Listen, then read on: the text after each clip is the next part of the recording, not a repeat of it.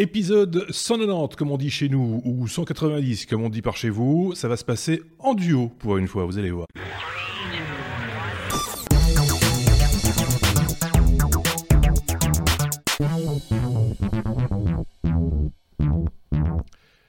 Parce qu'il faut qu'on vous explique, ça a été un petit peu tendu.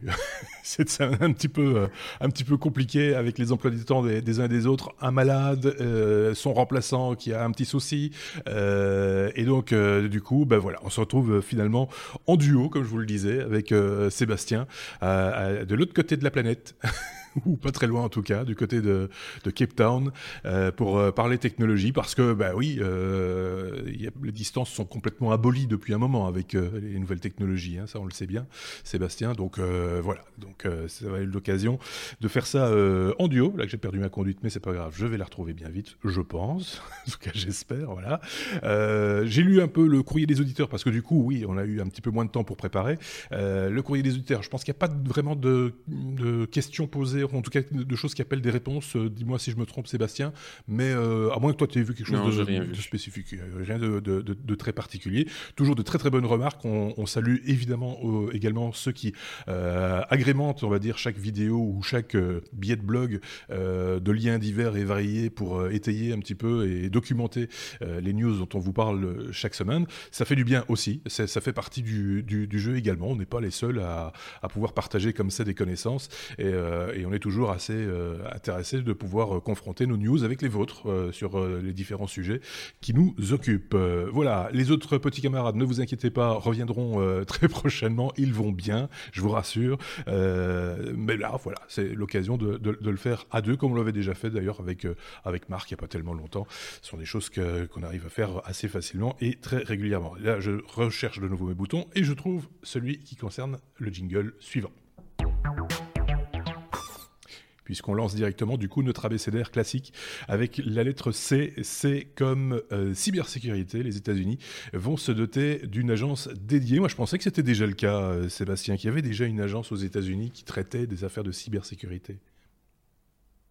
Non, bah, je pense que la mission était plus ou moins déjà euh, répartie entre plusieurs agences, comme c'est souvent le, cas aux États-Unis avant que ça se structure. Il y avait la NSA qui faisait pas mal de choses, mais qui était censée n'intervenir que sur euh, avec un scope bien limité. Mhm. Euh, là, ce qui se passe, c'est que, en fait, euh, bon, on se souvient tous de, de, tout le foin qu'il y avait eu autour de la Space Force, qui avait mhm. donné beaucoup de, de, fil à retordre aux journalistes pour essayer de comprendre qu'est-ce que Trump et son administration entendaient par là. et déjà à l'époque, j'avais trouvé ça un petit peu. Alors bon, dans les faits, hein, sur le plan politique et, organisationnel, ça fait du sens. Mais je pense que la plupart des, gens, et notamment des électeurs de Trump, s'imaginent que euh, on va aller combattre euh, les rebelles d'Al-Qaïda dans, un vaisseau de la mort ou je sais pas quoi. Euh, bref, toujours est-il que moi, j'avais trouvé à l'époque que je, trouvais, je comprenais pas pourquoi il n'y avait pas encore effectivement de, de véritables agences dédiées ou de forces mmh dédiées à la cyberguerre d'une certaine manière, en tout cas de la des, nouveaux, euh, des nouvelles attaques et des nouvelles menaces qui pouvaient se profiler avec, euh, avec Internet et avec, euh, avec la technologie d'une manière générale. Et il se trouve qu'en 2017, le département de la sécurité intérieure, donc le DHS, Department of Homeland Security, avait confirmé les trouvailles de Symantec qui avaient détecté des attaques dans les, enfin des intrusions au niveau des salles de contrôle, notamment des centrales électriques américaines. attaques qu'ils avaient attribuées à la Russie, ni plus ni moins. Euh, bien sûr, la Russie a toujours euh, nié en bloc. c'est l'ennemi habituel hein. depuis la guerre froide. C'est toujours les Russes. c'est toujours eux. Mais, mais, le, mais le parallèle est intéressant parce que, bon, en, l'occurrence, euh, les intrusions, ici, elles sont, ça, c'est pas des petites intrusions de rien du tout. C'est pas, on va éteindre la lumière des toilettes dans la salle de contrôle. C'est, carrément un interrupteur qui leur permettait de contrôler la fourniture d'électricité à certains, à certains secteurs de la grille américaine, quoi.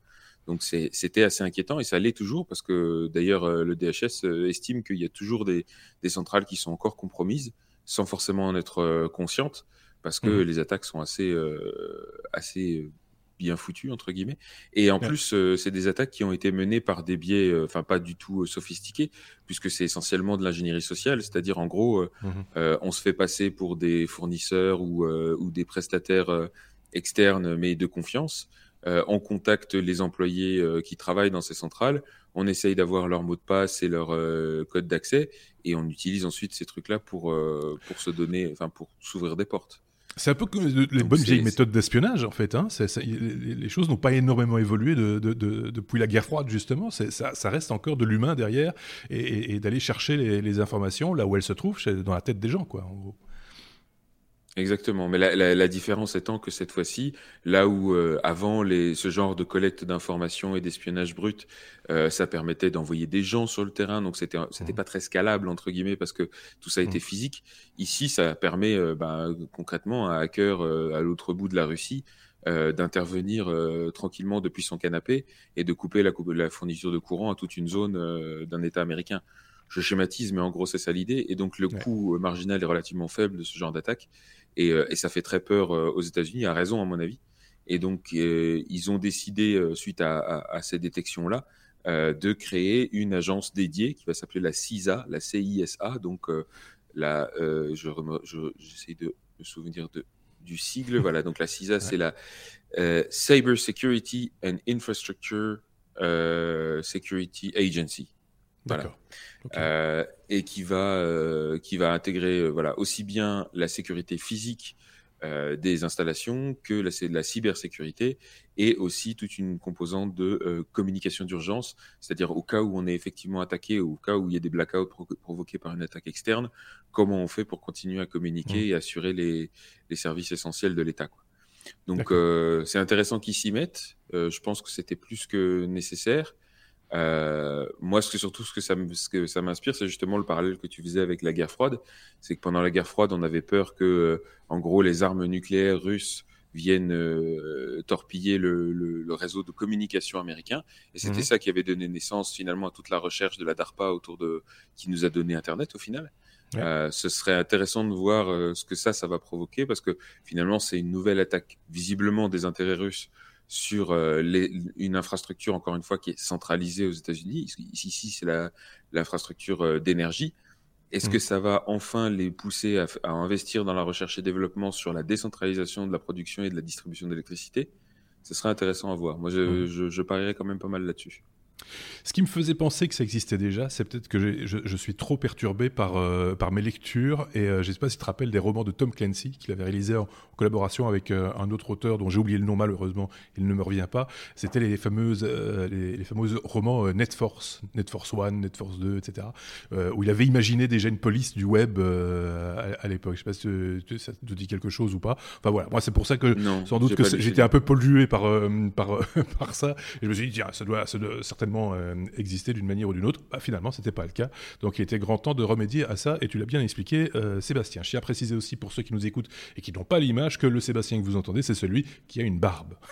Ceci dit, j'ai vu récemment l'autre Sébastien, et du coup, il s'est mis à, se laisser pousser la barbe aussi. Donc, ça va être compliqué à un moment donné de, s'en sortir. Qu'est-ce que vous voulez, c'est comme ça. Hein.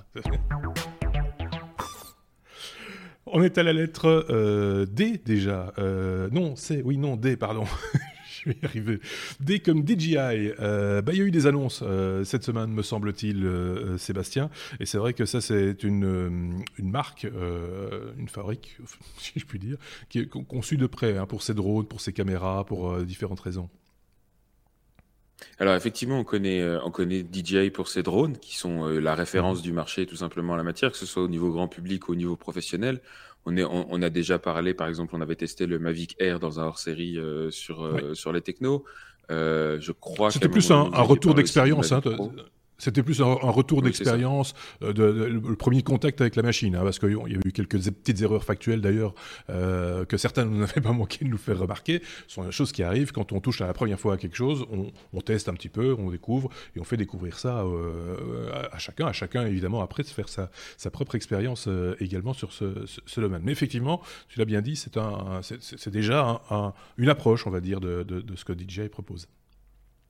C'est ça. Donc, on, les connaît pour leurs drones. Alors ici, euh, c'est plus dans la catégorie des produits vidéo euh, mhm. et notamment au niveau des stabilisateurs. Donc, ils ont, ils ont déjà un certain nombre de produits stabilisateurs de caméras dans leur, dans leur euh, gamme qui bien souvent tirent leur technologie de ce qu'ils mettent, ce qu'ils installent sur les drones justement. Mhm. on a, on avait notamment le Osmo Mobile qui est sorti maintenant dans sa deuxième version. On a le Ronin qui est sorti aussi début d'année pour stabiliser des grosses caméras DSLR. Et ici, il nous propose un nouveau produit dans le, on va dire dans l'entrée de la gamme. Enfin, si on peut dire, vous allez voir pourquoi, qui s'appelle l'Osmo Pocket. Ouais. Alors, pourquoi c'est intéressant C'est que moi, j'ai l'Osmo Mobile 2, par exemple, que j'utilise mhm. euh, quand je veux prendre des vidéos stabilisées en voyage. Sauf que justement, j'ai vite déchanté quand je me suis rendu compte qu'à l'usage, le machin était quand même assez gros, assez lourd. Mhm. Assez compliqué à transporter, même à mettre en place, puisqu'il faut, en gros, euh, pour vous rappeler, hein, c'est une espèce de, bras articulé sur trois axes sur lequel vous pouvez mettre votre smartphone. Euh, et, ensuite, il y a un système robotisé à l'intérieur qui euh, détecte automatiquement les mouvements que vous faites avec votre, euh, mhm. avec, avec, votre main et qui les ce qu'on appelle un gimbal. Hein. Voilà, c'est ce qu'on appelle un gimbal. Et, euh, et, comme je le dis, ce, ce truc-là, le Osmo Mobile 2, est assez, euh, assez encombrant. Et du coup, ça limite un petit peu l'utilisation qu'on peut en faire, la pertinence du truc et surtout la spontanéité. C'est parce que mmh. voilà, on doit, on doit prévoir, ah, il faut que j'embarque le truc avec moi. Et puis quand on veut prendre une image, il faut installer tout un brol, mettre le, le téléphone dedans, le brancher, lancer l'app, etc. Donc c'est pas, c'est pas quelque chose de super facile. Et je pense que c'est typiquement pour répondre à ces problèmes-là que l'Osmo Pocket fait beaucoup de sens. Alors, pour euh, ceux qui n'ont pas l'image, l'Osmo Pocket, c'est quoi? En gros, c'est un enfin, une caméra déjà. Donc, la caméra est intégrée. Ici, vous n'avez pas besoin d'une caméra externe comme celle d'un smartphone mmh. euh, ou, un DSLR. Vous pouvez utiliser directement la caméra qui est dessus, qui est articulée de nouveau sur trois axes, donc qui est stabilisée mécaniquement. Et euh, en plus, avec tout un système, avec une espèce de poignée qui prend qu'à la forme, de, en gros, d'une grosse barre de chocolat, euh, pour le, sur laquelle il y a un petit écran tactile en plus, donc qui vous permet de contrôler tous les éléments de l'interface. Tout donc petit. qui est complètement indépendante. C'est vraiment tout petit, ça fait vraiment la taille. Ouais, c'est ça. Un pouce, ça fait la taille d'un gros, euh, d'un gros marqueur, quoi. Ouais, donc, euh, donc c'est assez bien, bien designé. Euh, et alors, euh, ça permet effectivement de tourner des vidéos en 4K euh, à 60 images par seconde. C'est quand même pas négligeable en termes de, qualité de tournage.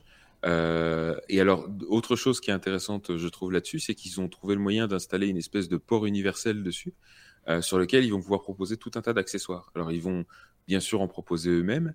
J'ose espérer qu'à terme, ils vont ouvrir leurs spécifications pour que d'autres fournisseurs puissent aussi amener des accessoires. Mais là, ils ont déjà en tout cas expliquer ou, présenter toute une gamme d'accessoires euh, qui vont de, euh, alors, le, de l'adaptateur qui permet quand même de le connecter directement à un téléphone, que ce soit un iPhone ou un téléphone avec un port USB-C d'ailleurs. Euh, ça, ce sera déjà fourni dans la boîte. Mhm. Mais vous aurez des accessoires en plus, comme par exemple une petite molette qui permet de contrôler un peu plus le mouvement de la caméra sur ses axes. Mhm. vous aurez aussi un accessoire du style case de recharge, donc c'est une espèce de petit caisson dans lequel vous mettez le truc et qui le recharge en même temps. Mhm. Euh, super pratique. Qu'est-ce qu'il y a d'autre? Il y a une espèce de super selfie stick avec euh, des boutons dessus, etc. Donc qui permet de prendre des images d'un peu plus loin. Euh, tout ça sera adaptable sur le même port universel qui est en façade. Il va y avoir aussi un filtre de densité neutre, j'ai vu, pour l'objectif, pour pouvoir filmer dans des fortes lumières. et j'ai vu également un caisson de plongée pour pouvoir, pour pouvoir filmer solo. Euh, c'est prévu. Tous ces accessoires, on ne connaît pas encore les prix hein, de ces accessoires-là. On connaît juste le prix de l'appareil de base. C'est déjà pas mal. Alors, il y, y a, quelques accessoires qui sont déjà euh, proposés en une espèce de kit d'extension. Ils font ah souvent ça. Ils l'ont fait avec, euh, avec les drones aussi. Donc, vous pouvez acheter l'appareil en lui-même. Alors, c'est là il faut vous accrocher à votre siège parce que, pour rappel, l'Osmo Mobile 2 fait 160 euros. En ce moment, il y a une promo à 120 euros, je crois. Mmh. Mmh. Mais le, ici, le Osmo Pocket, on est à 360 euros. Oui, donc mais on n'est pas comme je le dis, de prix. Non, c'est pas la même chose, mais, mais en même temps, c'est pas la même, tout à fait le même type d'objet non plus, parce qu'il est autonome. Il peut filmer, il n'a pas besoin nécessairement du smartphone pour travailler. Il peut travailler avec le smartphone, mais euh, il n'en a pas nécessairement besoin, parce que le, le, le, mini dont tu parles, il a besoin du smartphone pour travailler, donc il faut rajouter le prix du smartphone pour avoir une caméra complète, et là, ça, ça, ça, ça, ça chiffre aussi. Même si le smartphone, on le sait bien, on l'utilise à d'autres fins également, et que donc son coût est partagé. Mais malgré tout, euh, voilà. Donc oui, c'est un peu, c'est un peu onéreux, quoi qu'on en dise, mais c'est le, le, prix de départ. Et il me semble savoir que chez DJI, bien souvent, ils tapent fort les, au début, et puis très rapidement, les, les prix diminuent justement à la faveur des, différents packages dont tu, tu, parlais. Oui, donc là, effectivement, c'est le prix de, l'appareil de base avec juste le petit adaptateur qui permet de le brancher sur son téléphone mmh. et un petit étui de protection. Euh, il y a un kit qui est déjà disponible, enfin qui est déjà out of stock surtout, mais qui est en, tout cas euh, disponible sur leur store, euh, qui, a, qui inclut aussi euh, un, comment dire, une carte SD de 32 Go, parce qu'il n'y a pas de carte SD avec le modèle de base. Euh, le contrôleur wheel, c'est-à-dire cette petite molette qui vous permet de contrôler aussi euh, l'angle de la caméra. Euh, un module sans fil, parce que ça c'est intéressant, mais apparemment, le, si j'ai bien lu en tout cas les spécifications, et là aussi, si vous constatez qu'il y a des erreurs, n'hésitez pas à nous corriger. Mais de ce que j'ai vu, l'appareil en lui-même ne supporte pas ni le Bluetooth ni le Wi-Fi. Et donc, il a besoin d'un petit module extérieur, extérieur pour pouvoir se brancher euh, en sans fil. Ça, c'est fourni dans le, dans le kit en plus. Et euh, qu'est-ce qu'il y a d'autre encore?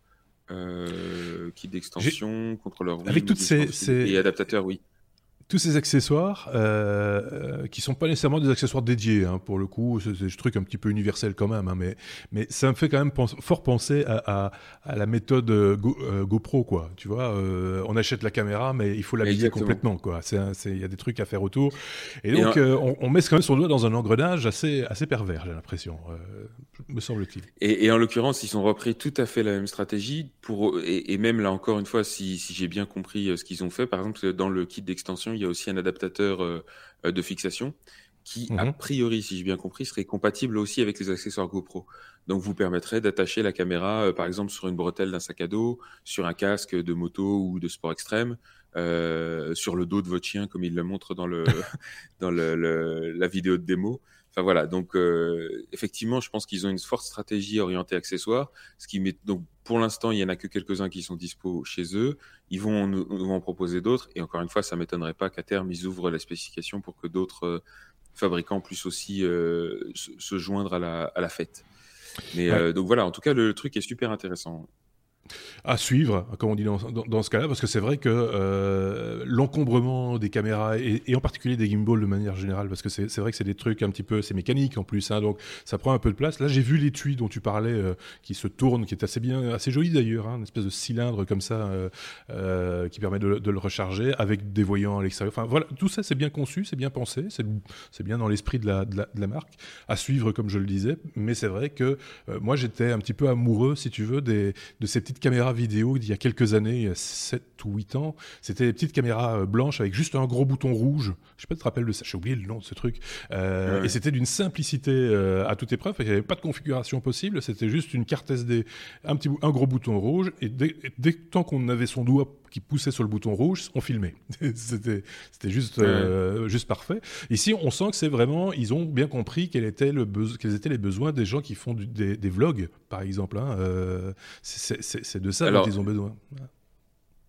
L'utilisation typique, c'est le vlog, clairement. Euh, il y a une forte composante là-dessus. Il y a, y, a y a, un mode selfie, par exemple, qui fait du face tracking, donc qui vous garde automatiquement au centre de, de l'image, quels que soient vos mmh. mouvements.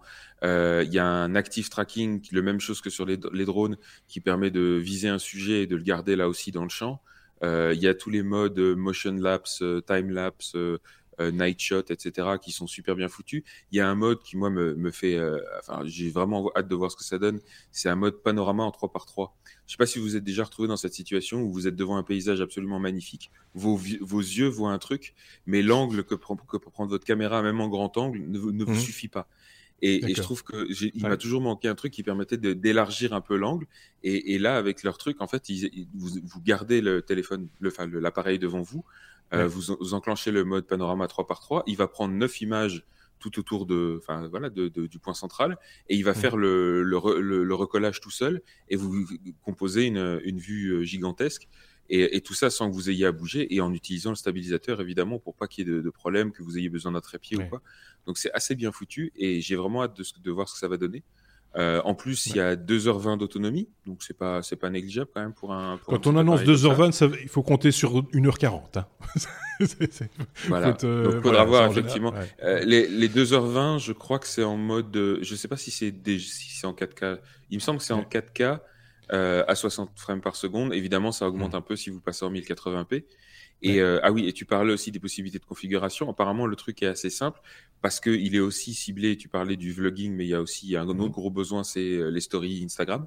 Oui. Euh, ils ont vraiment, ils ont donc ils ont développé une, une nouvelle application qui s'appelle Mimo, qui va vous permettre, qui va vous offrir tout un tas de fonctionnalités de montage, de filtrage, de trucs un petit peu euh, fun qui vous Mhm. permettent de faire des petites vidéos très courtes à, à partager sur Instagram assez rapidement. Mais il y a aussi des fonctionnalités plus pro euh, pour, par exemple, enregistrer vos vidéos en RAW ou en, ou Ah, en ouais. ciné-like et, euh, et euh, régler les paramètres manuellement, comme l'ISO, l'aperture et tout ça. Ouais. Donc, euh, donc c'est vraiment bien pensé et je crois que je vais, je crois que je vais craquer. Petit bé- bémol au, au niveau du son. Euh, alors, j'ai pas vu, euh, on- forcément pas entendu non plus le résultat euh, de, de- s'il y a un micro euh, interne. Euh, je sais qu'il faut un adaptateur pour pour brancher un micro externe. Donc ça, c'est vraiment, enfin, c'est toujours un petit peu le, souci. Moi, ça m'agace toujours. Ceux qui me connaissent le savent. C'est mon endroit de, crispation quand on parle de vidéo, c'est le son. Voilà, j'ai moins j'ai moins de problèmes avec l'image qu'avec le avec le son. C'est qu'on on sous-estime l'importance du son et que du coup, ça devient un peu le parent pauvre de, de ce genre d'objet. Donc là, accessoire. Du coup, si on utilise l'accessoire, on peut pas charger en même temps parce que c'est c'est le même connecteur, si je dis pas de bêtises. Donc là, on a des, quand même des limitations euh, li- liées à cette histoire de, de, de connecteur, quoi. Alors, ce que j'ai vu, déjà j'ai j'ai vu quelques tests. euh, notamment, je vous ai mis le lien d'ailleurs du test de Ouais. iJustine euh, sur YouTube qui a fait quelques tests au niveau du micro interne. Le son a l'air pas déjà, enfin, il n'est pas pourri complètement quoi. Mhm. Ça reste euh, un, un petit micro interne, mais, euh, mais il a l'air assez euh, de se défendre. Et effectivement, ils proposent eux-mêmes en accessoire, alors que j'ai pas vu encore sur le, le site, mais qui il sera proposé à terme puisqu'il est dans la, la vidéo de démo, Mhm. un micro externe en plus qui effectivement, comme tu disais, se branche sur le port euh, de charge en dessous.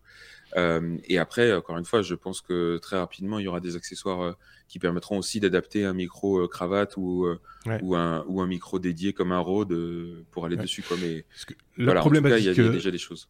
Et on, en- terminera là peut-être. La, problématique qu'il y a euh, avec le modèle que toi tu possèdes, c'est le, bruit des moteurs, parce qu'il y a des moteurs hein, qui, agissent sur, les trois axes. Euh, et si on utilise le micro interne du smartphone, quand on utilise le smartphone ou une GoPro par exemple, eh ben, c'est qu'on entend ces, bruits par instant euh, dans, le, son, une fois de plus. Donc déporter le micro d'une manière ou d'une autre a son importance, et donc du coup il faut, un connecteur, quoi. Donc sinon ça, ça peut pas le faire. Donc là, je mets un petit bémol, mais j'attends de voir. hein. Comme on disait là tantôt, quand on avait déjà dit qu'on terminait sur ce sujet, euh, c'est euh, c'est un petit peu euh, à suivre. Et comme on aime bien ce genre d'objet, à mon avis, on va suivre ça d'assez près. On passe à la suite. Comme euh, électrique. Euh, et vous savez que ça aussi, c'est une des marottes de Sébastien, puisqu'on a déjà euh, longuement parlé hein, de véhicules électriques dans un hors-série qui est toujours disponible. Je vous renvoie à, celui-ci concernant les mythes et légendes concernant la pollution des véhicules électriques. Ici, on parle d'un constructeur qui annonce un pick-up électrique, donc un véhicule utilitaire hein, de, taille moyenne, et ce, avant même Tesla. Voilà, donc une fois n'est pas coutume, on va pas parler de Tesla, on va parler d'un constructeur dont personne n'a encore- en avait entendu parler quasiment jusqu'à aujourd'hui, qui s'appelle Rivian. Alors Mhm. Rivian, c'est une société qui existe depuis 2009 apparemment, qui jusqu'à maintenant opérait complètement en mode furtif. Euh, ils ont levé des fonds et tout ça, mais bon, ils ont préféré adopter la stratégie euh, de la tortue, aller euh, doucement, faire les choses proprement, acquérir tous les, les moyens nécessaires pour fabriquer leur voiture, et puis évidemment la mettre au point de manière à ce qu'elle soit réaliste. Et donc, le 26 novembre, à l'occasion du Los Angeles Auto Show, ils ont annoncé le, RT, le R1T, par exemple. Pardon. Euh, alors, c'est très drôle parce qu'en français, R1T, voilà. On ne s'attend R1T, pas à ce oui. qu'un véhicule aussi solide soit si vite R1T. Mais voilà. Euh, et ils ont annoncé ce véhicule qui est donc effectivement un pick-up à la- à l'américaine. hein. Alors, c'est pas exactement un véhicule utilitaire dans le sens où c'est pas, en tout cas, c'est pas ciblé sur euh, les, les, les professionnels du bâtiment, etc. C'est plus or- orienté Mmh. grand public. Ouais. Euh, on est plus dans la gamme des, euh, euh, allez, des Ford F-150 et des choses Ouais. comme ça. Véhicule de loisir, quoi. Et, mais voilà, c'est ça. Véhicule de loisir. euh, pensez aux surfeurs qui mettent leur surf Ouais, dans la benne derrière Ouais. ou, euh, ou, ou autre chose du même genre. Euh, sauf que là, effectivement, il est full électrique. Et, euh, et les spécifications sont pas euh, sont pas dégueu. Euh, donc on a quatre moteurs qui font chacun 100 170 kW. Donc tout ça, ça nous donne une puissance qui peut aller jusqu'à 750 chevaux sur le, modèle le plus puissant. Bon, accessoirement, il fait du 0 à 60 miles per hour en 200, euh, pardon, en 3 secondes. Parce qu'on n'attend pas forcément un pick-up, mais on va peut-être pas aller faire du circuit hein, avec le pick-up. Il peut transporter jusqu'à 800 kg de charge utile dans sa benne. Quelque chose me dit que quand vous mettez 800 kg derrière, ça tape un petit peu dans l'autonomie, forcément. Euh, et accessoirement, il peut tirer jusqu'à 5 tonnes. Euh, ce qui est exactement euh, dans les mêmes ordres de grandeur que, euh, par exemple, le Ford F-150, qui est le, le pick-up, enfin un des pick-up les plus populaires mmh. aux, États-Unis. Donc les spécifications sont, sont, vraiment intéressantes. Après, au niveau électrique, eh ben, on a tous les avantages classiques d'un électrique. C'est que là, vous avez quatre moteurs indépendants, donc au niveau de la traction, le contrôle va être nickel. vous avez trois écrans à l'intérieur, un en, en, position centrale comme sur les Tesla, un qui sera au niveau du tableau de bord, donc juste derrière le volant, mhm. et un petit écran dont on ne comprend pas trop l'utilité, mais qui ira sur les places arrière pour permettre aux gens de contrôler la musique ou, le, ou la clim. C'est un petit mhm. peu superflu, mais bon, voilà. Et, euh, alors, euh, petite chose intéressante aussi, c'est qu'ils ont rajouté plein de petites fonctionnalités dont on ne comprend pas forcément le, côté indispensable. Euh, on se dit à chaque fois, hum, c'est intéressant, mais, mais pourquoi? Est-ce que c'était vraiment important? Comme par exemple. Par exemple, vous avez, euh, vous avez des, des flashlights, donc des lampes de poche intégrées dans les portières. Oui. Pourquoi pas? Euh, Vous avez des vrais, vous avez des vraies prises de courant dans la benne, donc des prises de, de murs, des prises murales sur lesquelles vous allez pouvoir brocher plein de trucs. Mmh. Ça, Moi, j'ai l'impression. De... Et accessoirement on disait voiture de loisir, et, euh, tu, sais que dans, certaines régions des États-Unis, le camping c'est une religion. Hein. Euh, et, je me demande si c'est pas aussi la voiture du campeur, euh, tu vois, qui part tous les week-ends avec sa petite famille, etc. Et qui a besoin de, enfin, ce genre d'accessoire du coup prend tout son sens, beaucoup plus évidemment que rond-point de l'Étoile ou à Bruxelles devant le Mannequin Peace, quoi. Voilà. Ah, mais clairement, c'est ça. Et d'ailleurs, la dernière fonctionnalité qui est un peu marrante, c'est qu'il y a un compresseur, un compresseur d'air qui est intégré aussi dans la benne. Donc, typiquement, pour, pour gonfler euh, votre, votre, matelas de camping ou, les pneus du vélo. Euh, c'est juste fait pour ça. Quoi. Donc, euh, donc c'est plutôt pas mal. Alors, avantage aussi d'un véhicule électrique dans ce segment-là par rapport à un véhicule classique, c'est que vous avez des espaces de stockage qui se multiplient. En plus de la benne, il y a le, le frunk, donc le, le, le coffre à l'avant à la mhm. place du moteur en fait, ah bah euh, qui, fait quand même qui fait quand même 330 litres, c'est pas négligeable. Euh, et en plus euh, derrière, donc entre la benne et la cabine, il y a une espèce de tunnel qui traverse le, véhicule de part en part, un tunnel étanche dans lequel mhm. on peut mettre un snowboard, des skis, enfin peu importe. Donc donc tout ça. Une vanne de long rifle. De, de oui, aussi. Hein, pour, ah oui, bah c'est les États-Unis. Le, le caribou. Par exemple, oui. Et, là, on peut euh, là, on peut mettre le, le, calibre 50, là, on peut y aller. Hein. c'est ça. Mais là, on est en plein dans, voilà, dans, ce qu'on imagine être le, véhicule de loisir euh, à l'américaine pour euh, les gens qui ont quand même un petit peu de pépette. Hein. On n'a pas encore parlé vraiment de, de tarification, mais, mais on imagine bien que c'est pas, c'est pas tout à fait donné non plus. Si la référence est déjà Ford et, son F-150, je pense, c'est ça, ça.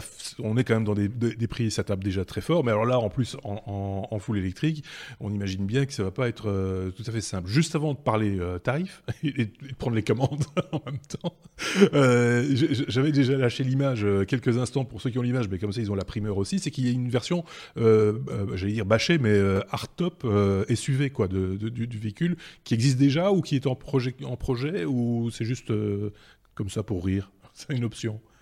Alors, en, fait, le lendemain de l'annonce du R1T, ils ont annoncé le R1S, euh, qui est effectivement une, déclinaison sur la, sur la même plateforme, qui est une déclinaison un peu plus euh, SUV euh, du truc. Alors, avec les mêmes, en gros, les mêmes spécifications, hein, quelques petites différences près liées à l'absence de Ben. Mmh. Mais, mais ici, on est plus sur du genre Land Rover ou, ou Jeep Cherokee, on va dire. mais en tout électrique, de nouveau, avec tous les, les avantages qu'on a déjà cités avant. Euh, le style est, quand même pas mal. Et, euh, mhm. et alors là, celui-là, a priori, sera disponible après. Au niveau de disponibilité, vous pouvez déjà précommander aujourd'hui, moyennant un petit acompte de 1000 dollars, ça va. Euh, mais les livraisons devraient démarrer de début 2020, si tout se passe bien pour le R1T, et fin 2020 pour le R1S, donc la mhm. version SUV. Donc voilà, ça c'est au niveau des, disponibilités et, de la commercialisation. Encore une fois, les, précommandes sont, ouvertes pour les deux modèles.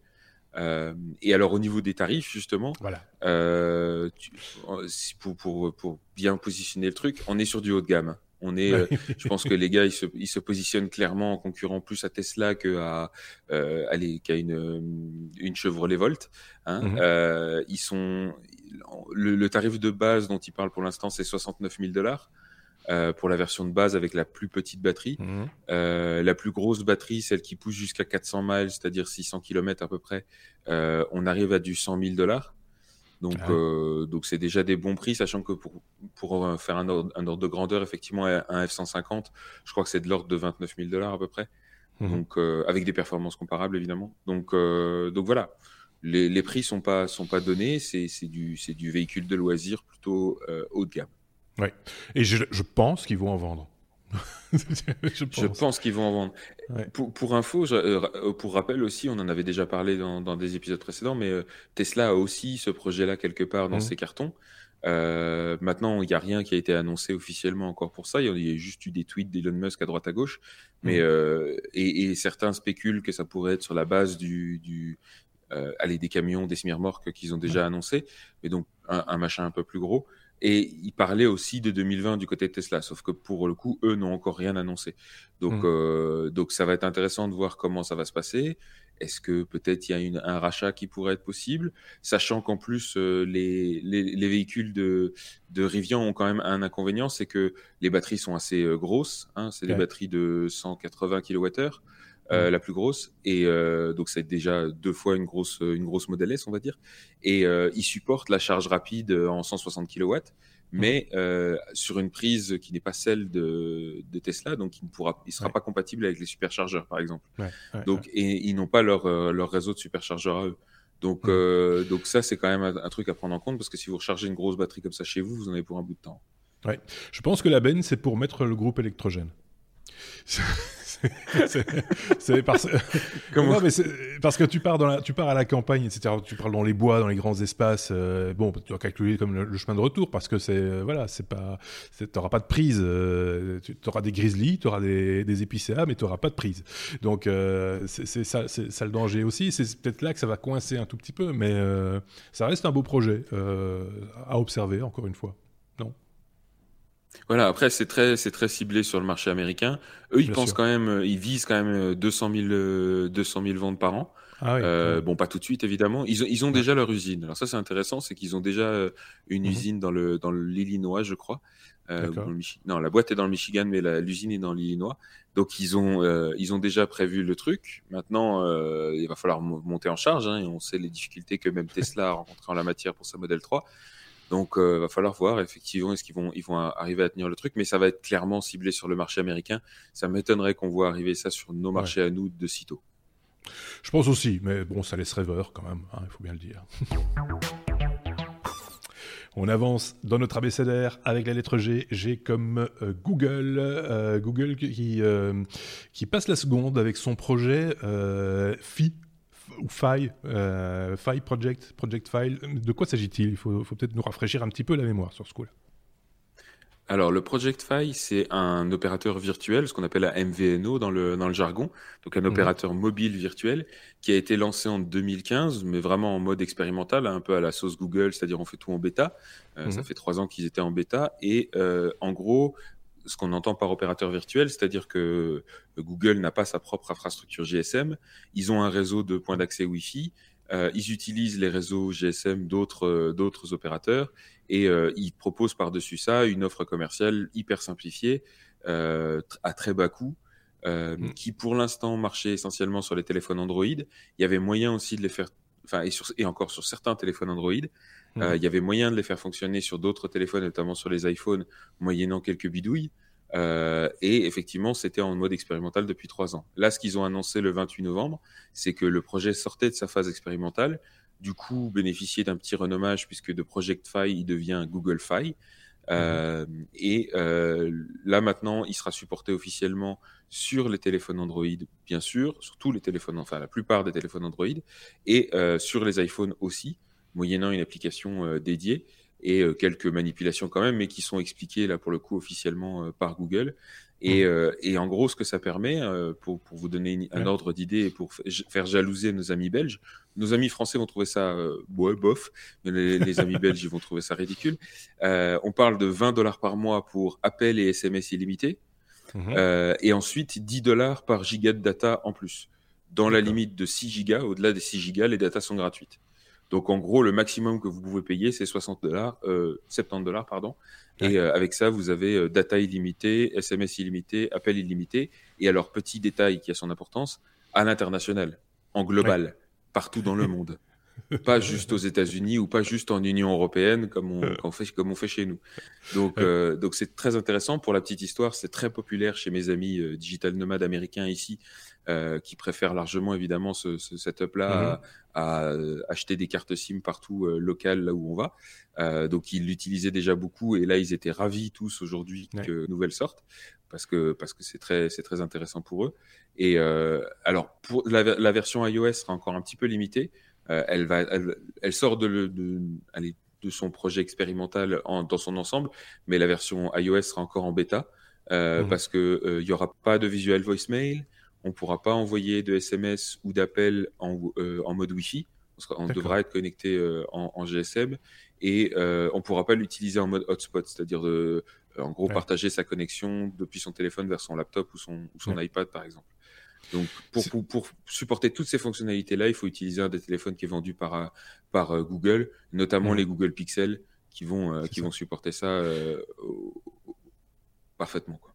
Donc, il n'y a plus de carte SIM physique, du coup C'est l'eSIM? Non, je crois que c'est une carte SIM physique encore, il me semble. Encore à, vérifier, mais c'est encore une carte SIM physique. Euh, mais qui permettra, du coup, effectivement, via des accords avec, euh, à l'international, de se connecter avec les réseaux GSM un peu partout dans le monde et avec les, points d'accès Wi-Fi, sachant qu'il y a en plus des systèmes qui permettent de basculer dynamiquement euh, du, du, réseau GSM sur le réseau Wi-Fi quand vous, quand vous passez dans une zone de couverture. Encore une fois, ça, c'est supporté que sur les téléphones fournis par Google pour ceux qui sont Design for Project Fi. Euh, enfin pour, Google Fi, mais, euh, mais voilà. En tout cas, euh, c'est une offre super intéressante que malheureusement on n'est pas prêt de voir arriver chez nous encore une fois, mais, mais qui j'espère va donner des idées à nos opérateurs. J'ai nommé c'est Proximus, si vous si m'entendez, c'est le moment de sortir du ridicule. c'est ça, oui. Bah oui, mais on, parle de plus en plus de l'eSIM, hein, et donc, donc, la SIM électronique, donc. Euh, ça semble être un petit peu le projet prioritaire et les opérateurs sont pas chauds pour y aller manifestement. Donc euh, on va avoir un petit peu de retard une fois de plus sur ce genre de techno, je pense. Je, rappelle au passage que chez Proximus en Belgique, on n'a toujours pas le visual voicemail. Hein. C'est sur les iPhones depuis 2008, depuis la sortie. Ça bah fait 10 ans. Voilà, c'est comme ça. Par contre, on commence à voir Apple Pay depuis cette semaine. Euh, non, attention, je ne sais pas si tu as vu, cette news-là, je, me demande s'ils vont activer l'Apple Pay ou s'ils vont accepter l'Apple Pay dans les, pour payer dans les magasins Orange ce qui n'est pas la même chose. Ce qui serait une magnifique euh. arnaque pour attirer les gens sur leurs offres. Oui, oui, oui. C'est une possibilité, mais je pense que c'est déjà c'est limité à un, groupe bancaire qui est Fortis, euh, pour ne pas le citer. Euh, et, en tout cas, c'est disponible chez Orange et chez Proximus. Donc, il y a déjà deux opérateurs qui, l'annoncent en tout cas, sans nécessairement tambour et trompette, bizarrement. Mais bon, là aussi, affaire à suivre. Je ferme cette parenthèse. On aura certainement l'occasion d'en reparler dans ce podcast, évidemment.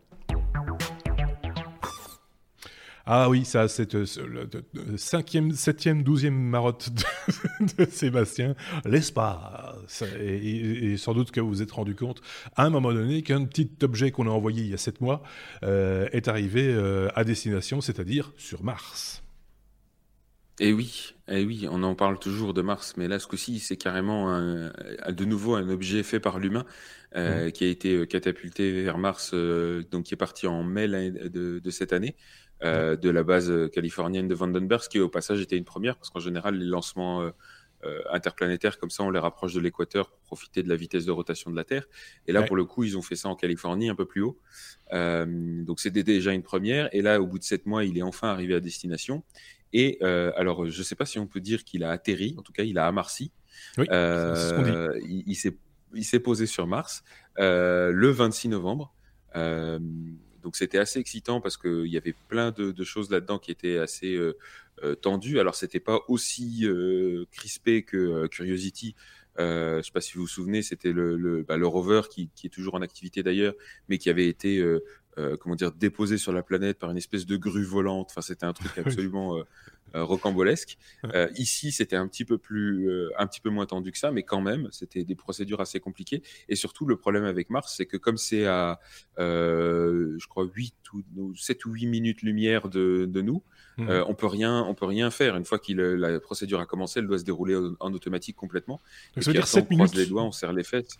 Ça veut dire 7 minutes de stress total et, voilà de. Et là, on croise effectivement les doigts, on fait, je sais pas, des incantations, on brûle de l'encens. Euh, plein de choses comme ça. c'est ça. Voilà. Et on a vu effectivement en direct la, joie euh, des Français aussi, parce qu'il y, a du matériel français à bord. Hein. Ouais, donc euh, pour info, c'est pas ici, c'est pas un rover, c'est pas comme Curiosity, c'est vraiment un, une, espèce de robot foreur, on va dire. Je, coupe deux secondes parce que j'ai vu une illustration, quelqu'un qui a fait, le dessin où tu avais Curiosité qui venait parler à la sonde en, question, qui disait Ah les bâtards, ils t'ont même pas donné des trous. c'est vrai. du coup, c'est un peu ridicule. Mais non, c'est pas si ridicule. c'est ridicule que ça. Non, parce que, parce que l'objectif ici, il se, défend. Effectivement, on, s'imagine toujours que le, robot, ça doit forcément avoir des roues. Ben euh, mais ici, en, l'occurrence, c'est un, robot qui va rester fixe sur la, surface, qui s'est posé très près de l'équateur et dont l'objectif va être d'analyser euh, sous la surface. En fait, donc, euh, en gros, il y a trois, il y a trois principaux instruments dessus. Euh, il y a un sismomètre qui va être posé sur la surface, mais hyper sensible, qui va permettre de, euh, de capter tous les tremblements de Mars, euh, mais aussi de faire des analyses de structures internes de la planète. c'est ce qu'on fait même sur Terre quand on va analyser les, les couches inférieures. On envoie des ondes et on, essaie, on, on, analyse comment elles reviennent. Et en fonction de ça, on en déduit un petit peu les différentes couches qu'il y a, de, qu'il y a sous Terre. Là, ils ont, ils ont innové de façon hallucinante pour arriver à faire ça avec un seul sismomètre, alors que typiquement, il y en a besoin de trois. Euh, en plus, il y a, euh, vous verrez dans le petit, je vous conseille la lecture de la petite BD euh, de The Oatmeal qu'on vous a mis en mhm. lien sur le blog, où en gros ils disent c'est une espèce de, de, de taupe au bout d'un fil mhm. qui va aller creuser jusqu'à 5 mètres sous la surface. Euh, donc ils vont, ils vont creuser un trou de 5 mètres, mettre une sonde au bout et sur tout le câble, ils vont capter la température pour voir comment la température euh, change en fonction de la profondeur. Euh, et ça, ça va être très utile notamment pour essayer d'estimer la, probabilité de la présence d'eau liquide en profondeur, ce qui mmh. serait potentiellement très intéressant. et aussi, le troisième instrument, c'est pour mesurer les oscillations de l'axe de, de rotation euh, parce que ça, on en a besoin euh, pour, pour tout un tas de choses et aussi pour comprendre tout simplement comment Mars s'est formé et donc par extension comment la Terre s'est formée et comment elle risque d'évoluer, puisque Mars est un petit peu plus loin que la Terre dans son, dans son cycle de vie, on va dire. Elle est, elle, est un peu après. Donc, euh, donc tout ça s'est bien passé. Comme tu disais, tout le monde était tendu. Hein, C'était les 7 minutes d'enfer où la NASA avait, avait fait une, une émission que j'ai trouvé absolument géniale. Pour une fois, ils ont vraiment euh, soigner ça. Il y avait des petits mmh. reportages avant qui expliquaient tout en détail. Euh, il y avait des images en temps réel de la, de la salle de contrôle où on voyait vraiment euh, la tension sur les, visages et en même temps la libération quand ils ont reçu les premières télémétries qui disaient c'est bon, on a atterri. Et, et, aussi les premières images. Donc deux minutes après le lancement, enfin deux, minutes après que la sonde se soit posée, il y avait déjà une première photo qui sortait avec beaucoup de poussière. Hein, c'est celle que, tu, que tu montrais tout à l'heure sur, le, sur les visuels. Et, euh, euh, il a fallu attendre, je crois, une heure ou deux avant d'avoir une, une photo euh, claire, limpide, sans la poussière, justement. C'est celle qu'on voit à droite pour ceux qui ont l'image, où, où la, la, la, poussière était retombée. Là, les panneaux solaires ont pu commencer à se déployer. Maintenant, il va falloir attendre à peu près deux à trois mois pour que, les, que tous les instruments soient opérationnels et, et, que les batteries soient complètement chargées aussi, parce que ça prend du temps. mais voilà, c'est un, un, un, beau défi et une, une belle réussite.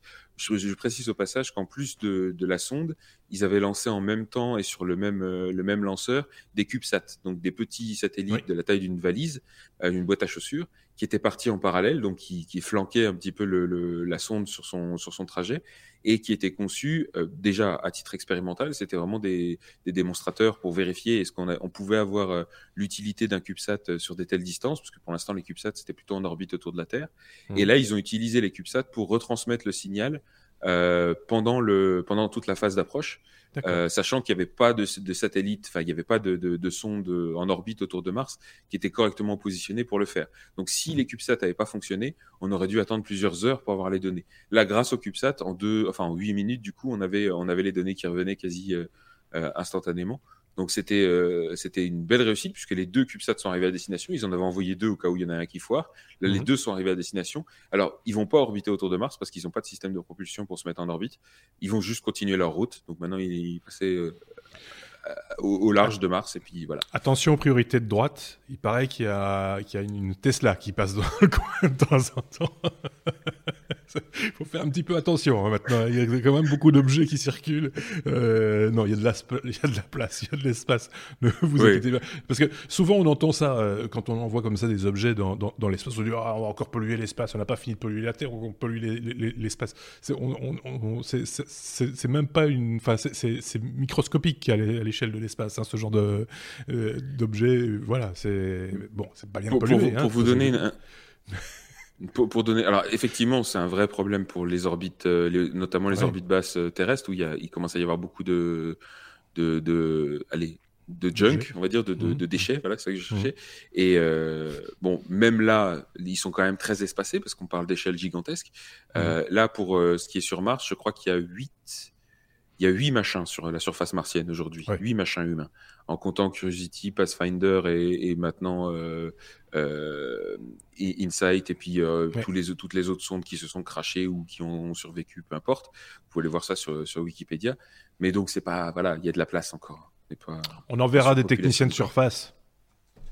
Bah oui, il faudra, faudra bien envoyer quelqu'un. Elon Musk avec son balai. C'est ça, voilà. Et un gilet jaune, allez hop. Allez, la lettre R comme euh, RGPD. euh, on va parler de, bah, LinkedIn, y arriver, LinkedIn, euh, Google, Facebook également, qui, tous trois sont dans la tourmente. Ce ne doit pas être les seuls, hein, mais les trois gros morceaux quand même, hein, qui, qui, se mangent quand même quelques petits soucis avec notre fameux règlement européen. Voilà, donc il y, a- eu quelques news qui sont sorties un petit peu dans le, en rafale ces derniers temps dans la, presse.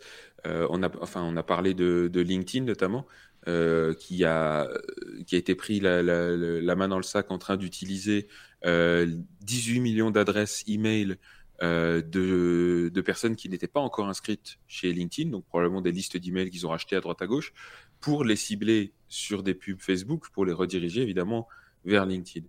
Donc euh, ça, normalement, ils n'ont pas le droit de faire, parce que fatalement, comme les adresses ne leur appartiennent pas, euh, a fortiori, ils n'ont pas le, le, le, le consentement explicite des utilisateurs en question pour pouvoir les cibler euh, sur quelques euh, démarches marketing que ce soit. Donc, donc ça, ça respecte pas du tout le RGPD. Ils se sont fait taper sur les doigts, notamment par, par l'autorité de protection des données en, en Irlande, où pour Mhm. info, toutes les boîtes ont déplacé leur, data, leur centre de données euh, juste avant la mise à jour, enfin la, mise en place du RGPD. Ça les empêche pas de se prendre des, des procès des enquêtes euh, quand même. Euh, et là, l'autorité irlandaise a dit bon bah c'est quand même pas cool, vous arrêtez ça tout de suite. LinkedIn a dit oh pardon, désolé, on voulait pas, désolé, on, arrête ça tout de suite et on, ne nous y reprendra plus. Sauf que derrière, l'autorité irlandaise elle a dit Hum, c'est quand même étrange votre truc. Donc ils ont poussé un petit peu l'enquête et ils se sont rendus compte qu'ils s'arrêtaient pas là, qu'ils étaient en train de créer tout un réseau de euh, cooptation en gros euh, en rassemblant des données encore une fois qui ne leur appartenaient pas et qu'ils n'avaient pas le droit de rassembler en vertu du RGPD. Et là encore une fois, LinkedIn s'est juste contenté de dire ah euh, on, a, on, on a pourtant des procédures et des processus euh, super forts, bah oui tellement super forts qui sont pas respectés, qui sont pas du tout euh, euh, suivis en interne. Et donc euh, voilà encore une fois un exemple de euh, à quel point ça peut être compliqué de, de, de mettre en place ces, ces mesures et surtout de les, de les comment dire de les ren- de les faire respecter. Parce que Mhm. parce que c'est bien beau de, de sortir des lois comme le RGPD mais on voit bien que ces gros mastodontes derrière euh, on, on, on- on leur tape sur les doigts et ils continuent et on leur dit mais vous devriez pas faire ça. Mais c'est pas c'est pas ça qui les arrête et puis ils, ils peuvent faire tous les communiqués de presse qu'ils peuvent pour, s'excuser. Ça change rien au fait que euh, ils se foutent royalement de nos données. Donc dans ce sens-là effectivement le RGPD est intéressant et, et heureusement enfin c'est pas les seuls à, à se faire euh, embêter avec ça Disons, je ne sais pas s'ils s'en foutent royalement ou si le niveau des amendes éventuelles est tellement bas que finalement, c'est pas une priorité. quoi. C'est, c'est, c'est, euh, ouais, c'est- si- s'il arrive quelque chose, ce sera un petit incident et ça va nous coûter un petit peu. Mais euh, voilà, on peut se permettre ça, euh, vu ce que ça va nous rapporter. C'est, voilà, c'est un peu Et ça l'idée. hein. C'est- effectivement ça le problème, et c'est effectivement un, des paris du RGPD, c'est que c'est de d'inverser la vapeur en termes de modèle économique. C'est-à-dire que pour mmh. l'instant, pour toutes ces grandes boîtes, euh, c'est très rentable pour eux de capitaliser sur vos données personnelles, euh, et beaucoup plus rentable que tous les risques que ça peut impliquer, que ça pouvait impliquer avant le RGPD en termes de sanctions et d'amendes.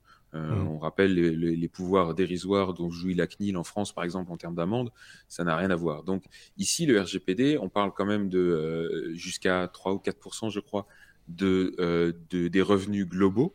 Donc, mmh. LinkedIn, comme je disais, n'est pas le, seul à s'être fait avoir. Google est traîné en justice par cette association de consommateurs euh, pour euh, là ce coup-ci pour le, la fonctionnalité qui permet de d'activer ou de désactiver le tracking euh, GPS. Ça, Et euh, ils accusent Google tout simplement de pas être très explicite sur les les conséquences d'activer ou désactiver cette fonctionnalité et donc de ne pas respecter le, le RGPD. Et là encore une fois, si le procès va au bout et, et que ils, ils écopent de la peine maximum, 4% de leurs revenus globaux, ça équivaut à 4 milliards de dollars.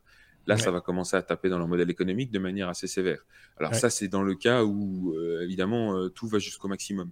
Mais, mais toujours est-il que, euh, moi, ce que j'espère, j'ai du mal à y croire, mais en tout cas, je pense que c'est le pari que font les, les, gens qui sont derrière ce truc-là, c'est, encore une fois, d'inverser la logique en termes de modèle économique et de mmh. les pousser à, à, arrêter de tout, de tout capitaliser, encore une fois, sur le, la récolte et l'exploitation de nos données personnelles parce que euh, parce que c'est pas les consommateurs qui vont d'eux-mêmes se rendre compte euh, de cette arnaque-là. Il faut il faut arriver à, imposer des, des, des contraintes d'une certaine manière euh, aux, à, ces, à ces gros opérateurs. Alors on a parlé ici de de Google et de et de LinkedIn, mais il y a aussi Amazon qui a été pris la main dans le sac avec oui, et pardon, et Facebook qui avait laissé échapper les données de 50 millions de comptes en septembre. Donc voilà, toutes ces, toutes ces sociétés-là euh, ne prennent pas les mesures nécessaires pour protéger nos données.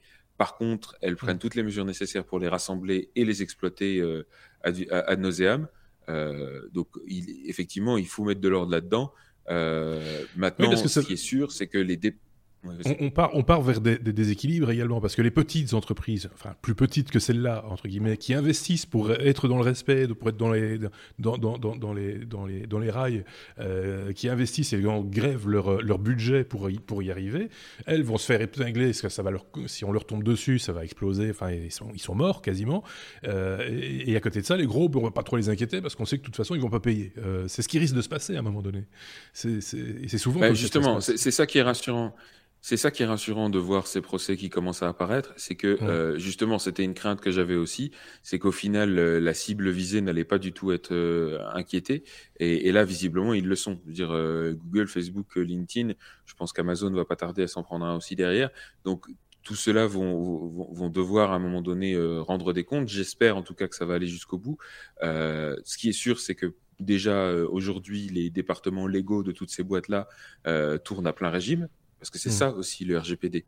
Hein c'est de donner du, du, du, boulot à ces pauvres avocats qui n'en avaient pas assez. Euh, donc, euh, hein, les experts en, en, RGPD euh, de tout. De ah, il y en a eu un paquet. Hein, euh. donc, il y en a encore. Voilà, donc, et, là, c'est un, un, métier florissant en ce moment. Hein, donc, donc là, je pense que ça va bien marcher pour eux. Mais toujours est-il que ouais, ça, ça va changer un petit peu la donne et c'est pas plus mal. Ces, fameux experts qui avant disaient on va vous expliquer comment être dans les rails respecter le RGPD et qui maintenant, six mois après son lancement, quelque chose comme ça, disent on va venir faire un audit si vous voulez bien euh, pour voir si vous êtes toujours dans les rails, etc. Enfin, et ça tourne en boucle euh, comme ça. Donc euh, voilà, c'est vrai qu'à un moment donné, les choses deviennent tellement complexes que quand c'est pas ton métier de faire du CRM et des trucs du genre, et que ton métier c'est de vendre des choses sur Internet par exemple ou de, de, faire tout à fait autre chose mais via Internet, bah tu fais appel à des, des experts, on espère les plus sérieux possible, mais souvent, euh, malheureusement, enfin, souvent non, de temps en temps, on peut tomber sur des cas un petit peu particuliers. Tu voulais rajouter un truc Et surtout, ce qui est, oui, surtout ce qui est très ambigu, comme tu disais, c'est que avant les experts, avant que la, loi rentre en fonction, euh, vendaient beaucoup de services en disant on va vous expliquer comment rester, comment être dans les clous. Maintenant, le, probablement qu'une bonne partie des mêmes experts sont là pour dire aux boîtes bon, vous n'êtes pas dans les clous, on va vous expliquer comment euh, passer outre les, oui, passer entre les mailles du filet. Quoi. oui, c'est un peu ça. Donc, euh, c'est, enfin, c'est un métier d'avenir. c'est vraiment un métier On passe à la suite. Et on avance et on reprend de l'altitude. Vous l'avez remarqué, euh, SpaceX, une news concernant la boîte, l'une des boîtes d'Elon Musk, un nouveau nom pour sa Big Fucking Rocket. la fameuse BFR.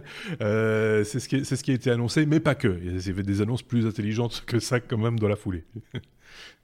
Voilà, on, va garder les annonces pour la BFR euh, pour la fin, parce qu'effectivement, il y avait deux news euh, liées à SpaceX euh, cette semaine, sur lesquelles je voulais revenir rapidement. La première, c'est que SpaceX et la NASA ont annoncé enfin la date du premier vol test de la capsule Crew Dragon. Donc, pour mhm. rappel, hein, aujourd'hui, les États-Unis sont obligés de dépendre des Russes et notamment du lanceur Soyuz pour envoyer des, des, astronautes américains vers la, vers la station spatiale internationale. Euh, depuis la fin tout simplement des vols de la, de la navette spatiale. Euh, ici, ça fait plusieurs années maintenant qu'ils bossent avec des boîtes privées, notamment avec SpaceX et Boeing, pour mhm. concevoir des nouvelles capsules pour envoyer euh, euh des astronautes américains directement euh, par leurs propres moyens. Et le Crew Dragon de SpaceX en est un. Donc jusqu'à maintenant, la capsule Dragon euh, était déjà utilisé pour tout ce qui est cargo. Évidemment, les contraintes ne sont pas les mêmes, hein, parce que il euh, n'y a pas besoin de beaucoup d'oxygène, de pression et tout ça. Euh, quand on n'envoie que du cargo, pour des humains, c'est un peu plus compliqué. Euh, et là, la, la, Crew Dragon était en conception depuis longtemps, et le premier vol de test aura lieu le 7 janvier 2019. Alors, dans un premier temps, sans équipage, juste avec des capteurs pour vérifier que tous les paramètres sont bons et accessoirement obtenir la certification de la NASA. Euh, mmh. Ensuite, dans un second temps, plus tard dans l'année, il y aura un deuxième vol, toujours non habité, euh, mais euh, pour tester les systèmes de secours, et notamment les systèmes d'annulation de vol. Et euh, le troisième vol seulement euh, tient, allez, intégrera trois, trois astronautes qui seront là pour tester tous les systèmes à bord. Mais donc ce sera le, le, premier vol habité, avec comme objectif, si tout se passe bien, d'avoir des rotations régulières qui démarrent avant la fin de l'année 2019. Mmh. pour en tout cas le Crew Dragon, je rappelle qu'effectivement Boeing travaille sur son Starliner en parallèle. Tout ça pour dire que euh, avec le temps, plus le temps passe, plus l'être humain devient humain parce que euh, dans les années 50, fin des années 50, on aurait mis un chien dans la capsule ou un singe. ou des mouches. Euh, trois exemples, ou une poule maintenant, on aurait pu mettre une poule. Mais non, ça, euh, tu as toutes les associations de protection euh, animale qui se seraient levées comme un seul homme pour t'interdire de faire une chose aussi horrible, et on peut le comprendre en plus, hein, sérieusement. Mais là, la technologie aidant, on n'a plus besoin de mettre des, animaux dans les capsules pour voir si on peut respirer, s'il si, fait assez chaud, et des choses comme ça. C'est vrai, hein, c'est bien. Ouais, complètement. Et on a de la télémétrie en temps réel et on a des choses qui nous permettent de prendre des mesures à distance beaucoup plus rapidement. Donc, c'est évident que la technologie nous a permis d'éviter euh, pas mal de, mmh. de, ces choses-là et de raccourcir les tests aussi. Parce qu'ici, euh, normalement, si, si ce premier vol euh, non habité se passe bien, je dis le troisième, il y aura déjà des gens dedans. Peut-être qu'à une, une, certaine époque, on aurait fait 10 vols non habités avant de, de pouvoir y, avoir, y avoir suffisamment confiance. Quoi. Trois passagers, je pense, hein, dans, cette, euh, dans cette capsule, si je dis pas de bêtises, euh, contrairement à... pas dans celle-là, dans, dans, le ah, troisième vol. D'accord, ok. Ah non, en, capacité totale, en, capacité, totale, je crois qu'on est à 6. Ah, pardon, on pas... Ah, 6 quand même, ah oui, donc contre 2 pour euh, les vaisseaux Soyuz.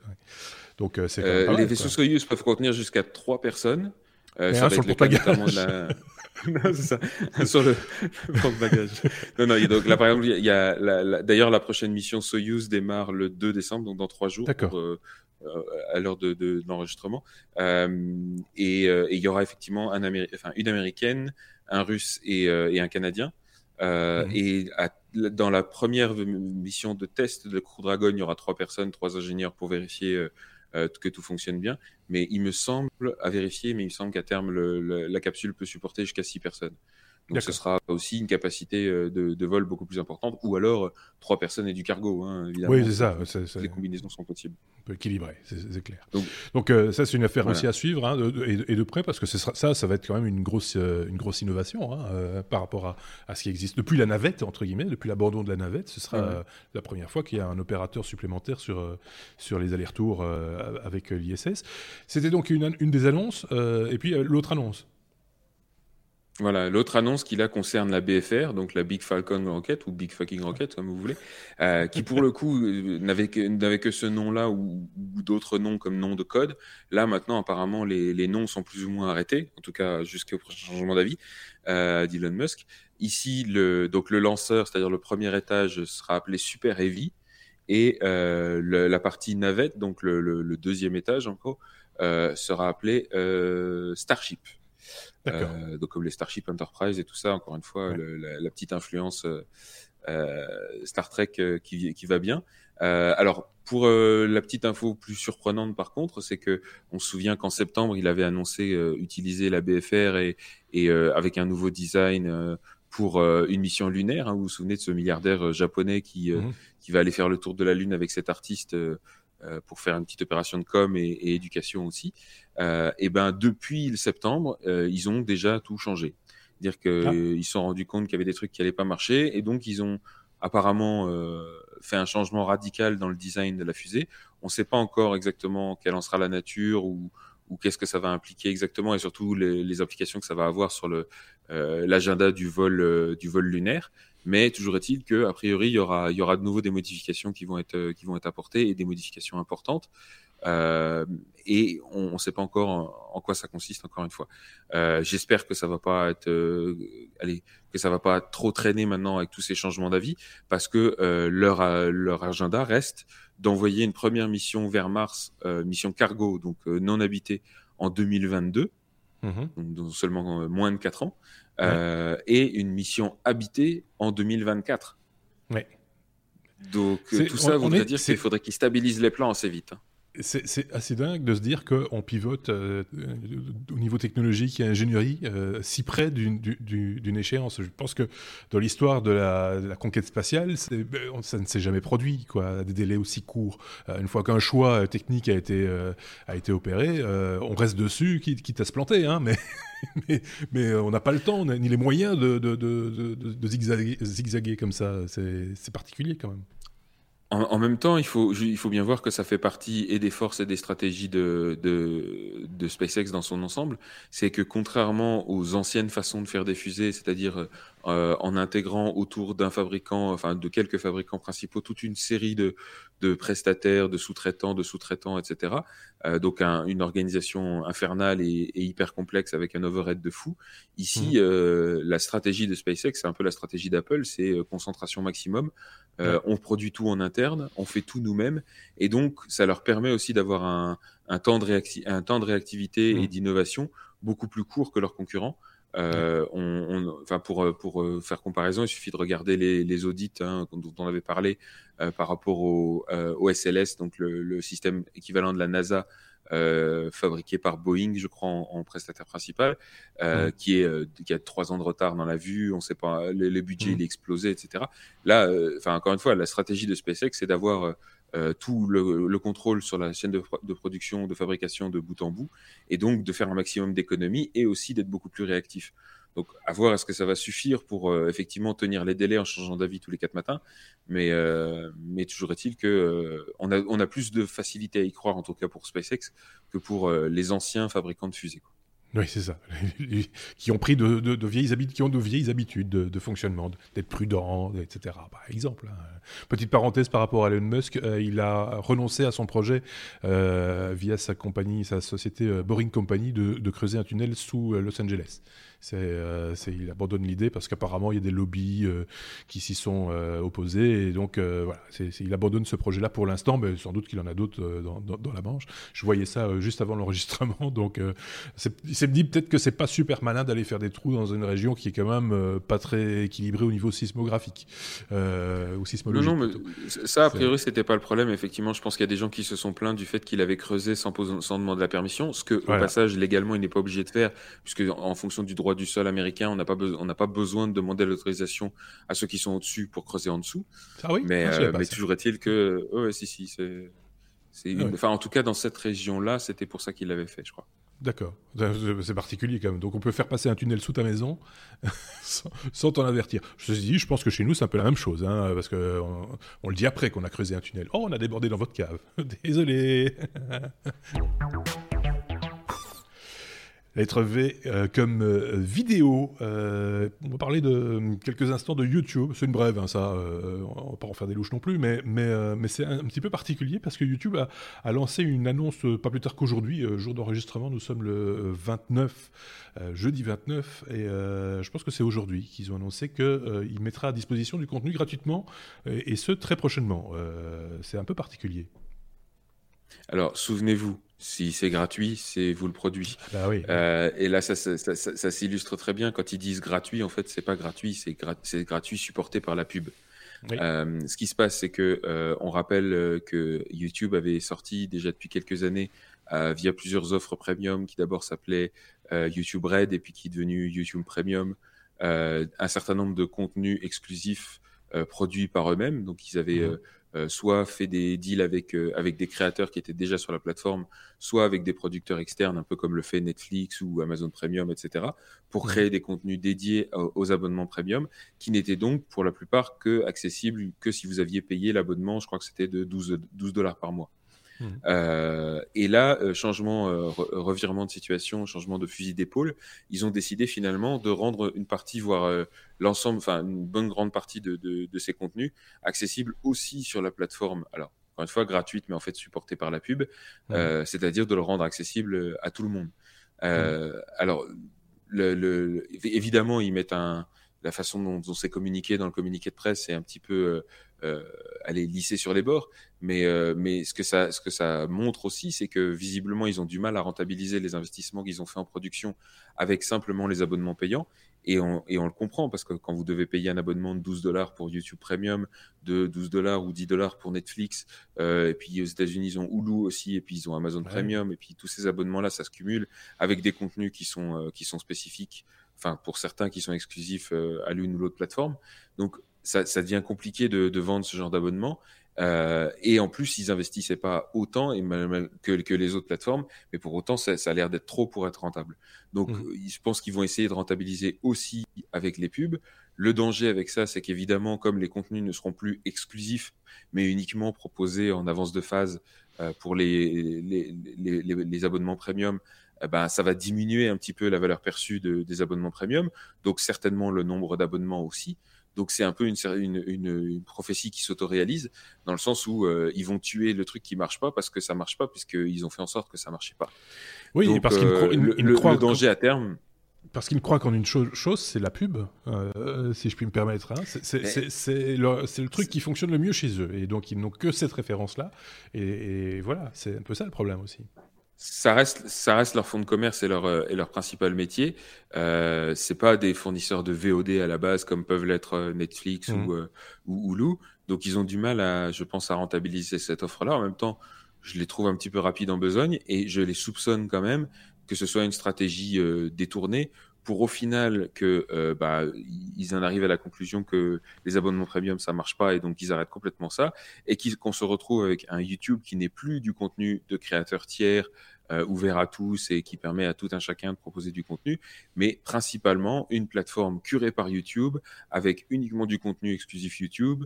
Euh, et supporté euh, par la pub euh, et donc en fait une chaîne de télé quoi pour faire ça. Oui, c'est ça. Ouais. Donc ouais. moi ça me ça me fait un petit peu peur cette cette dérive. Je suis curieux de voir comment ça va évoluer, mais je les soupçonne quand même de pas être tout à fait franc du collier avec ça. Un truc un petit peu particulier quand même, parce qu'ils annoncent la couleur un petit peu en avance quand même, parce que cette gratuité, cette ouverture des vannes est prévue pour 2020 quand même, hein, et là on n'est pas encore en 2019. C'est un petit peu particulier d'annoncer si tôt euh, la fermeture ou en tout cas le changement de politique d'un service. Si j'ai bien lu, je crois qu'ils vont lancer, ils vont commencer la transition et commencer à basculer certains contenus début 2019. Ouais, effectivement, ça, ouais. en 2020, ce sera l'intégralité de l'offre ouais. qui sera passée. Mmh. Ce sera, euh, donc voilà, c'est effectivement.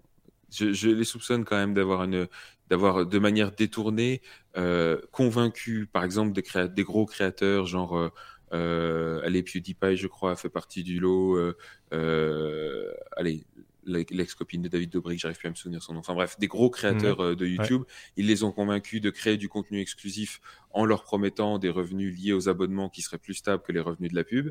Mmh. Et au final, tout ça va disparaître, les contenus seront toujours là, ils seront toujours exploités, mais uniquement avec de la pub, avec tous les problèmes qu'on connaît aujourd'hui avec la pub.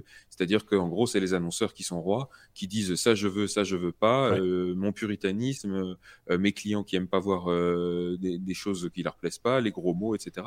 Enfin voilà, donc moi ça me plaît pas trop cette dérive de la plateforme et YouTube me fait de plus en plus peur ce, débat pub, pas pub, moi je, lis beaucoup euh, sur tout ce qui concerne le podcasting de manière générale, parce que nous faisons aussi, on est des podcasteurs aussi, mais bon, producteurs de contenu diffusés sur différents services, dont le podcast, dont YouTube, euh, etc. Donc c'est intéressant de voir comment on le finance euh, dans des pays qui ont un historique plus long que le nôtre, hein. ils sont là-dessus depuis, bien plus longtemps, et on, constate, et en tout cas ceux qui ont de l'expérience, qui ont 10, 15 ans d'expérience dans, dans, le domaine, le disent, c'est pas la, pub, c'est le, le dixième, la dixième possibilité. Avant ça, il y en a neuf autres des possibilités de, de se financer, de payer le contenu, euh, dont le crowdfunding, euh, dont euh, les produits dérivés, dont, enfin voilà, il y a, plein d'autres autres opportunités. Et la, pub, c'est sans doute celle qui paye le moins bien et qui est la plus invasive, la plus contraignante, comme tu le disais, par rapport aux annonceurs qui ont des exigences, etc. Et donc, c'est un modèle qui n'est pas, en tout cas, quand on crée du contenu audiovisuel en, en, ce qui nous concerne, c'est pas le modèle nécessairement, en tout cas sur le net, le plus, euh, le plus stable et le plus intéressant. Donc euh, voilà, ça, conforte ce que, ce, que, tu, ce que tu penses. Et, c'est d'où, je disais, l'originalité de l'annonce. quoi. C'est euh, on retourne à, à l'AVOD, donc la, la, vidéo payée par la pub. quoi. C'est un retour en arrière quelque part. C'est voilà. Un truc à rajouter, mon capitaine? Non, ce sera tout. Non, ce sera tout. Je vous l'emballe avec la lettre W, parce que oui, c'est euh, la fin de ce 190e, 190e épisode, lettre W comme oui mais non, un qui a été choisi comme certaines des news euh, dont on a parlé d'ailleurs par euh, Marc, qui devait remplacer Xavier, comme ça vous savez tout, et qui n'a pas pu le faire. on le salue au passage. Il avait sélectionné cette news, me semble-t-il. Combien de temps faut-il pour, ça me fait rire, pour digérer des Lego voilà, c'est une question particulière avec une réponse qui va être particulière aussi à mon avis. Alors, je, suis très content qu'on ait l'opportunité de parler des Lego parce qu'en l'occurrence, c'est ma marotte numéro 983.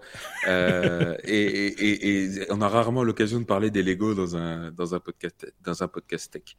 Donc, euh, ici, euh, on sait tous à quel point ça fait mal de marcher sur un Lego. Ça, c'est une épreuve. conçu pour ça, c'est un, un, instrument de torture. et ici, des, des, scientifiques, en l'occurrence, ne se sont pas arrêtés là. ils se sont amusés à avaler des Lego. Et pourquoi, vous me, me direz-vous? Ben Pour voir combien de temps, effectivement, ça prenait euh, de les, comment on va dire ça poliment, de les expulser par voie naturelle. Ah oui, d'accord, de, s'en débarrasser, quoi. De, voilà. de s'en débarrasser. Alors, on pourrait se dire, c'est complètement ridicule, à quoi ça sert, mais imaginez, vous, êtes pédiatre, hein, euh, vous, êtes, vous êtes le docteur Ross hein, euh, euh, dans Urgence, et une, une, maman en panique vient vous voir parce que son fils de, de, 3 ans a confondu une, magnifique barre de Lego 8 par 2 toute carrée avec, avec son Kinder Delice. Et, euh, et, du coup, euh, il a ingéré le machin. Et maintenant, on aimerait bien savoir quand est-ce qu'on sera sorti d'affaire et quand est-ce Sauvez Kevin Sauvez mon Kevin On le tenant par les pieds. Ça, hein c'est ça. Et du coup, vous êtes le docteur Ross, vous lui dites quoi à la maman paniquée hein? Vous savez pas combien de temps ça va prendre. Et du coup, il y a des pédiatres euh, qui se sont posé la question et qui se sont, euh, qui ont donné de leur, euh, de leur corps à la science, qui se sont portés volontaires pour faire une étude. Et en l'occurrence, ils ont avalé les petites têtes de bonhomme de Lego. Alors c'est pas des barres de 8 par 2, hein, ils sont pas fous quand même les mecs. euh, c'est les, les, les, petites bouboules, enfin c'est c'est assez sphérique dans l'ensemble. Euh, et puis ensuite, eh ben, euh, ils de, de, chercheurs, ils sont devenus, euh, comment dirais-je, fouille merde. C'est-à-dire qu'ils sont allés chercher pour voir euh, dans, dans, combien de temps ça mettait en moyenne pour ressortir dans leur dans leur déjection. Et, et je suis sûr que vous allez être absolument fasciné d'apprendre que en moyenne, une tête mhm. de bonhomme Lego, ça met à peu près 1,71 jours à passer dans votre système digestif. Soit un transit complet. Soit un transit complet. Alors pour la pour pour, euh, pour la petite blague, euh, ils ont quand même eu des, des, effets assez bizarres, c'est-à-dire qu'il y a quand même une tête de Lego qui a jamais été retrouvée. Ah ça c'est moche. Euh, est-ce qu'elle est, est, qu'elle est restée coincée ou est-ce qu'elle est passée entre les mailles du filet? Les, les, les, les, chercheurs ont quand même mis en conclusion dans le rapport que une des conclusions qu'ils pouvaient en tirer, c'est que comme le chercheur, en l'occurrence, qui a perdu une tête de, de bonhomme Lego, euh, était un homme, euh, ça illustrait le fait que euh, les hommes étaient beaucoup moins impliqués quand il s'agissait de chercher la merde. oui, parce qu'il y a des, études parallèles qui, convergent aussi. C'est une histoire de fou, hein, parce qu'en plus, il faut bien se rendre compte que l'intestin d'un enfant n'est pas le même que celui d'un adulte, hein, euh, et que donc ça se passe pas nécessairement de la même manière, hein, parce que la tête de Lego, elle, sa taille est unique. Il n'y a pas des têtes de Lego pour adultes et des têtes de Lego pour enfants, soyons clairs. Donc en gros, ne le faites pas chez vous, ça c'est un premier point.